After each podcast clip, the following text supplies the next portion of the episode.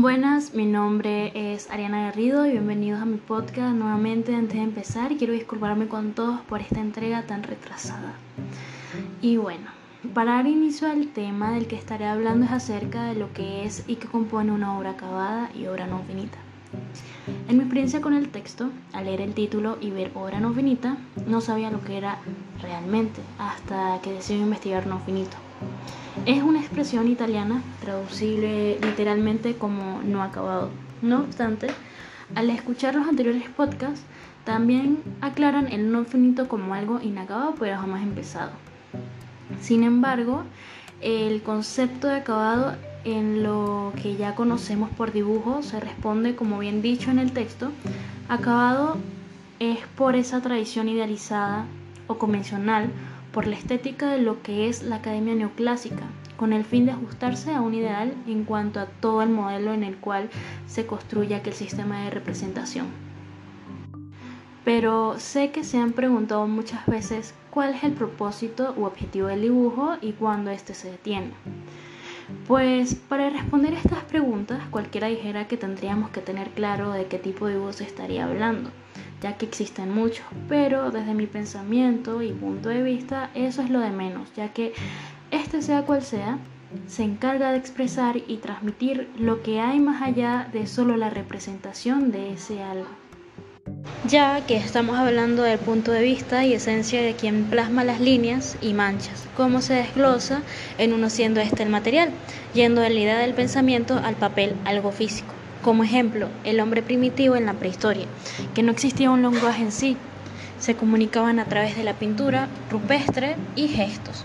Asimismo, se recalca que en todos los procesos iniciales se deben romper límites y saturar el dibujo hasta destruirlo, ya que todo dibujo es capaz de reconducir el proceso hacia objetivos nuevos y se tienen que comprender y pasar esos caminos. Por tanto, el dibujo no se detiene, se mantiene en constante evolución.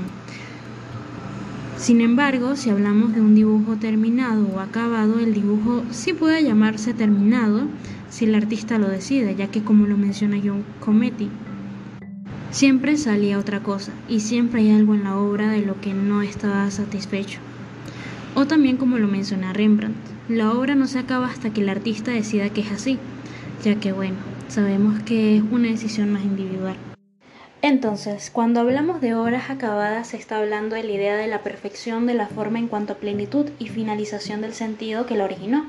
El dibujo pasa a ser admirado como un hecho abierto en aquellos procesos creativos en donde se convierte y pasa a ser a una fase de largo viaje cuyo final es totalmente imprevisto. Citando a Lucian Freud, artista figurativo más importante del arte contemporáneo, que muchas veces lo he recomendado en mis podcasts, cuando dice, un momento de felicidad completa no se da nunca en la creación de una obra de arte. La promesa se siente en el acto de creación de una obra. La promesa se sienta siempre en el acto de creación, pero desaparece cuando la obra se acerca al término, porque entonces el pintor se da cuenta que no hace más que solo pintar un cuadro. Bien, por otra parte, y ya para finalizar, cuando hablamos de lo que de lo no acabado, se menciona que ningún ejemplo es más oportuno que referirse a la práctica del dibujo, pues existen muchos dibujos que se acaban, pero esto en ocasiones se debe al hecho de que existe un bloqueo del que el autor se ve imposibilitado a continuar al agotarse el impulso inicial. Entonces, bien, este ha sido todo mi podcast.